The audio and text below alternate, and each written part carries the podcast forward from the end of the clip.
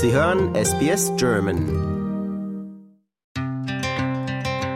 Thank you, Peter, for taking the time today here at the Holocaust Museum in Brisbane. Peter, to better understand, could you please tell us in which year your family lived in Europe and what did your family do before they went to the concentration camp? My father was born in 1905 and my mother was born in 1914, so we lived in Europe until 1948 when we came to Australia.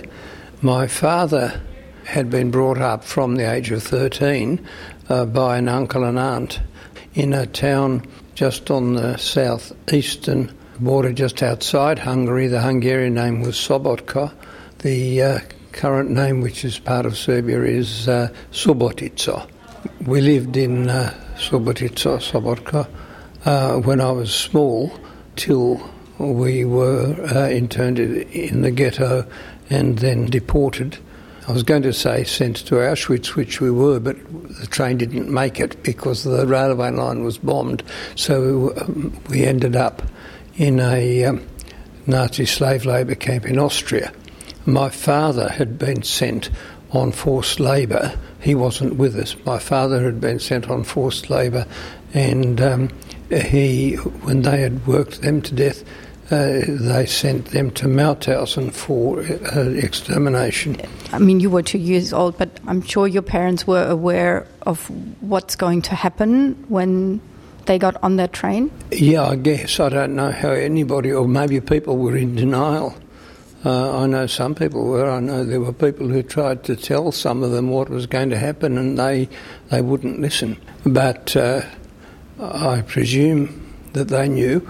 But um, my mother went to the aid of an elderly gentleman who was blind and in distress. That involved us changing queues. I'm not quite sure if it was a different queue for the tram train or a queue for a different train, but because she went to his aid, we changed queues. Her uncle and aunt and cousin came with us. The uncle and aunt who had owned the cement products factory, they did not come with us. And now, the train that my the uncle and aunt who had owned the cement products factory, that train went to Auschwitz and they perished there. The train we ended up on was not able to make it because a bridge had been bombed and the train couldn't get over the bombed bridge, so they diverted us to a slave labour camp. I should point out my father was not with us because he was away on the forced labour and then subsequently in Mauthausen. And your mother was pregnant at that time with your brother? Yes, she was. He was born in the labour camp in uh, October 1944. You could stay together as a family because there are so many reports that children were separated from, from their parents or newborns were taken and experimented on. Uh, that was certainly the case in some of the concentration camps. Uh, but the slave labour camp we were at uh, was, in a sense, relatively benign. The commandant, I think, um, was sort of opinionated, but in fact, he can't have been that bad because although we were in the communal hut to start with, because my mother was pregnant, he found a single hut to give to us so she could have her baby. Uh, the two guards at the camp were just a couple of elderly Austrian men. One of them, in particular, was more than helpful to us, in fact, saved our lives. But um, the SS did come and visit from time to time, and they were very harsh. That is a different story altogether.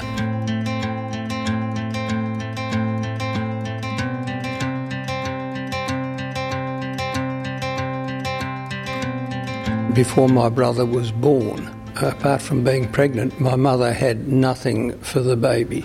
No baby clothes, no bottles, no nothing. And uh, this uh, elderly gentleman, Herr Lossleben, he, um, he had a son who was in the German army.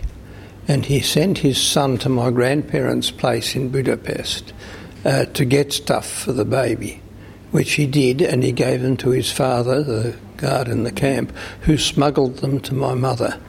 And uh, really, that was a wonderful act because would either of them have been caught, they would have been shot.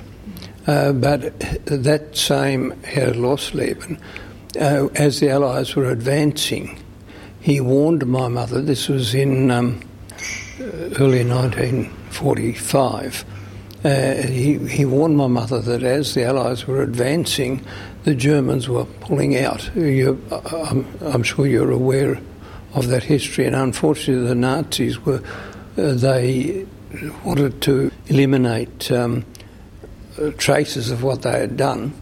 And so, because the Allies were advancing, Herr Lossleben warned Mum to get out. And so she borrowed a pair of pliers from the shoemaker at the camp, cut the wire, and she and her uncle, aunt, and cousin, and my baby brother and me, uh, we got out. And um, we got out at about 8 a.m. We later learned that at about 11 a.m. the SS came marched everyone off to Mauthausen, uh, and anyone who was not not strong enough to, to make it, they just shot. Uh, so we got out with about three hours to spare, uh, and ended up uh, back uh, with my grandparents in Budapest for a short while, and then we went back to um, Subotica, and my father turned up turned up in Subotic for a little while later. Uh, Mum did not know whether he was alive or dead or what, but somebody had told her that yes, he had survived, um, but only just. Um, he was in Mauthausen, and Mauthausen was actually the last of the concentration camps to be liberated. The Americans liberated it, and um, they had set up hospitals outside all the concentration camps to treat the inmates because a lot of them were very ill. And Dad was very ill. In fact, he was unconscious, and his friend carried him to the Americans, and fortunately, they nursed him back to health. It's so unfathomable what happened there that I wonder how you, as a family, dealt with it? Well, of course, I was with my mother, and um, cursed or blessed, whichever way you want to look at it, with a very long memory. Uh, as I say, I have some hang ups and inhibitions and problems um, which date back to then, and took me quite a long while to realise that's where they date from. My mother did not talk to me much about it. Um, her cousin, she was a mine of information on that. My father did not talk very much about his experiences to me. He did tell me one or two things, uh, just the odd thing. He told me that they were so hungry they ate grass and snails. He told me that he'd developed this skin condition which he referred to as crocodile skin, which uh, as a medical student, I realised was actually a vitamin deficiency disease. He told me that the Americans had operated on him. I think he didn't tell me exactly what, but uh, I, I, think he must have had a carbuncle or boil on the back of his neck, and they lanced that and nursed him back to health. That's about as much as they said to me. Every time I, I asked Dad, you know, why aren't you talking about it? The answer was, oh, it's so terrible, we don't want to talk about it. Here at the museum, there are regular talks with school classes. How do you talk to primary or high school kids about your story? I've been doing that with the organisation called Courage to Care, and this morning I did it for the first time here. These school kids are actually pretty bright, and there's no need to. Uh, to tone it down too much. I think it is very important, though, that they hear the story.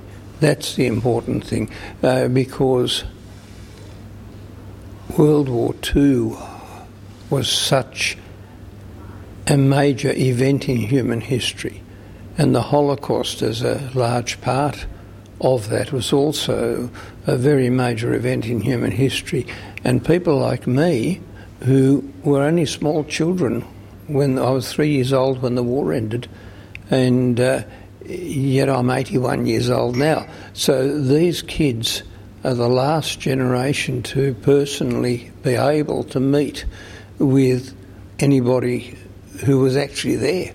So, in fact, it's a very important contact, I think. And now we'd be foolish to think that that could not happen in this country or any other. And it has surprised me at times that people who, of whom I would have thought better have come out with the most racist remarks at times. It's a worry because it's really a different manifestation of the same thing. Um, but yeah, that's, uh, that's the thing to get across. Stand up for what it's right. Thank you, Peter. You're welcome.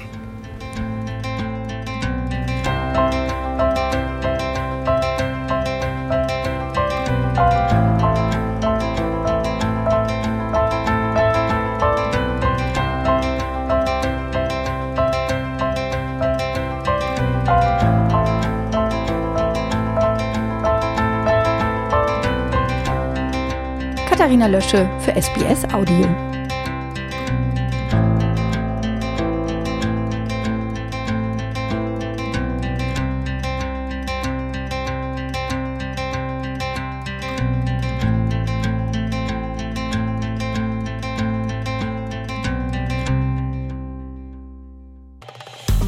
Liken, teilen und kommentieren Sie unsere Inhalte bei facebook.com/sbsgerman.